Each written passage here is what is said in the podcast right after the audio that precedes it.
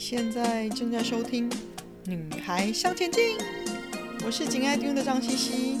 用白话文和你分享女孩们不可不知道关于钱的大小事哦。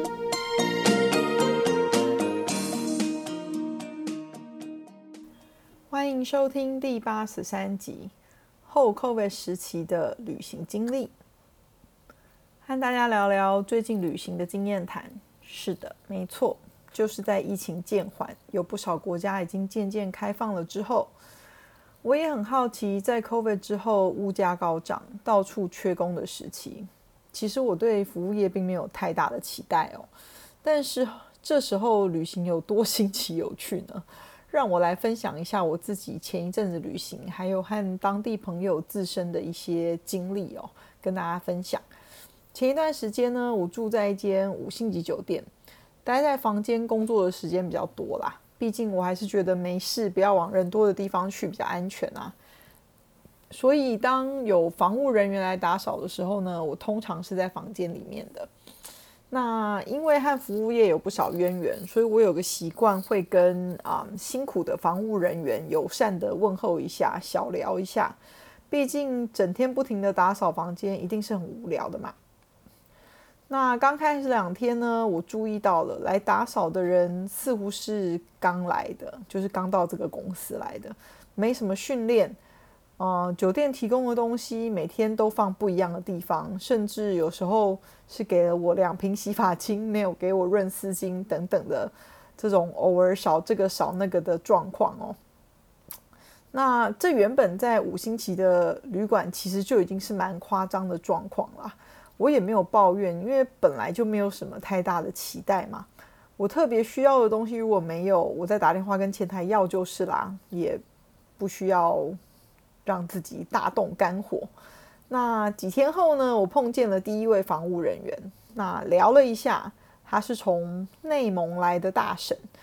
那因为快要五十岁了，想要赶快出国赚钱啊！因为五十岁以后，中介公司大概就不接这种 case，所以他也就没有办法出国工作了。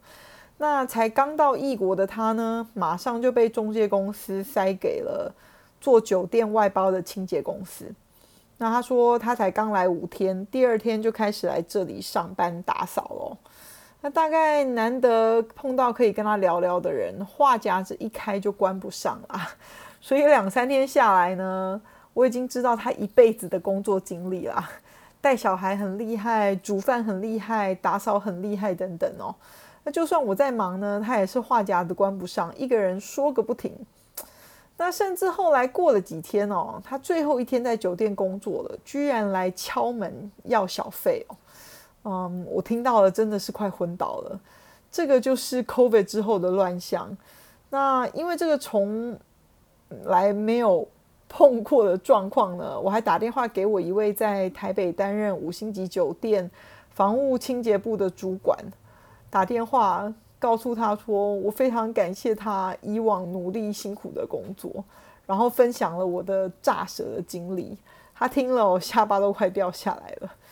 那其实五星级酒店本来就会把大部分的房务清洁工作交由外包的公司处理哦，来降低成本。那酒店本身自己只养几个正职的房务部的员工做管理外包人员的工作。那如果突然临时有房间数比较多，他们也会跳下来做帮手哦。但是呢，通常会顾及自己酒店品牌的名声，而会好好的训练这些外包公司来的清洁人员。他们还是会要求的，不只是如何清洁而已。也还有对客人的基本应对进退，免得坏了酒店的名声哦。那不止如此啊，饭店本身提供免费早餐。那我去吃早餐的时候发现呢，几乎每天哦，客人都在餐厅入口大排长龙，呃，甚至都是排到大厅里面去哦。但是里面餐厅的座位其实都还是空空的啊。所以其实不是因为人太多要等，而是因为服务生带位太慢，点菜太慢而要等哦。你几乎从和这些服务生的对话当中，你可以知道他们才刚刚到这个工作，对作业流程完全不清楚，对菜单也不熟，甚至我因为比他们早住在这酒店几天呢，都比他们清楚厨房可以做些什么，有些什么配料，比如说草莓果酱啊、番茄酱这些东西可以提供等等的，这样的夸张哦。哦，那另外呃，额外提醒大家一下，你在旅行的时候哦，可能未来必须要有网络，这是一定的趋势，因为现在大部分的餐厅都要求你必须要扫 QR code 点菜，好，所以网络连接其实很重要。现在已经几乎是没有实体的菜单哦。嗯，那之前酒店呢，各地酒店可能因为疫情的关系，生意很差，所以能砍的费用成本都尽量砍。那在政府慢慢开放的时候，酒店或许没有想到说，诶，生意马上就比原先预估的好，也或许呢有预估到生意变得会变得比较好，但是可能因为之前苦了太久，而不愿意及时做适当的人力配置或者是基本的投资等等哦，导致了有这些有趣现象的发生。这个的，这是我多年来旅行鲜少碰到的经历哦。那当我正觉得整个服务业的服务水准下降了许多哦，其实连我那个鲜少抱怨的伙伴洪博士都抱怨连连的时候，因为他之前在这个国家住过好几年的时间。那我们还从朋友那里听到一个更夸张的经历，他说呢，他的表弟刚刚飞来这个国家，那想去一间有名的。景观餐厅用餐，那那时候因为新加坡已经开放餐厅用餐，但还有十个人以下各桌要保持社交距离规定的时候，那他打电话去定位，对方餐厅说呢，哦，我们都已经被订满喽。但是呢，如果你可以满足我们一个基本低消两千块新币哦，两千块新币大概是多少钱呢？大概是一千五百块美金。大约是四万多块台币哦，我就生一张桌子给你。我那个朋友听了就非常的生气，跟他的表弟说绝对不要去，怎么有这种趁火打劫的餐厅业者哦？他的表弟后来为了印证这间餐厅是不是真的像餐厅自己说的那样被订满了，他还特别在他原本想要订的时间去到餐厅看看，结果发现呢，其实完全没有满，大约只有坐了一半不到哦。所以餐厅大概觉得可以趁着 COVID 的乱世呢，趁火打劫这些真正想要去吃饭而认真打电话定位的客人哦。没想到客人也不是冤大头，也不是省油的灯。或许这间餐厅可以幸运的黑到一两位非常想去吃饭，而且也不在意那个钱的客人，但是这种。趁火打劫的名声传了出去哦，我想以后一定会有问题啊，一定会对生意有影响的嘛。毕竟这不是太好的名声啊，至少我听了我就不会想要去哦。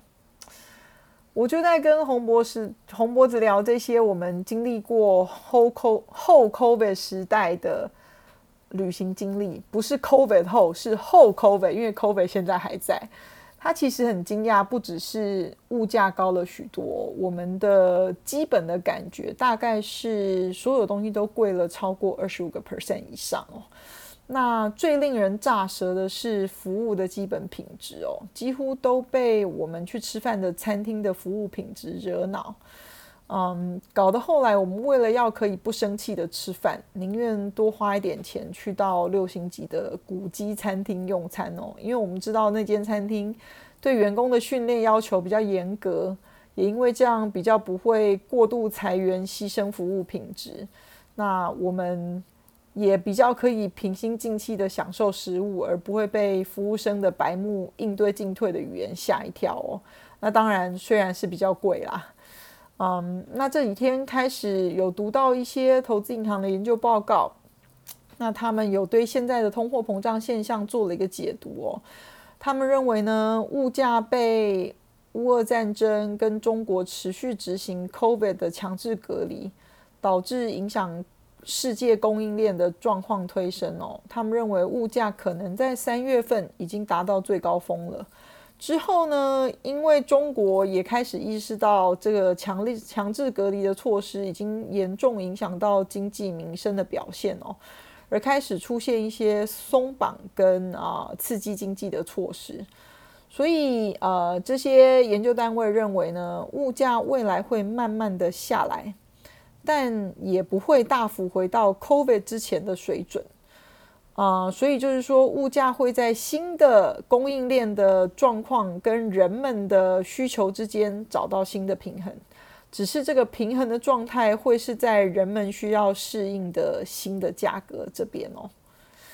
嗯、所以跟大家分享一下我前一阵子旅行的所见所闻。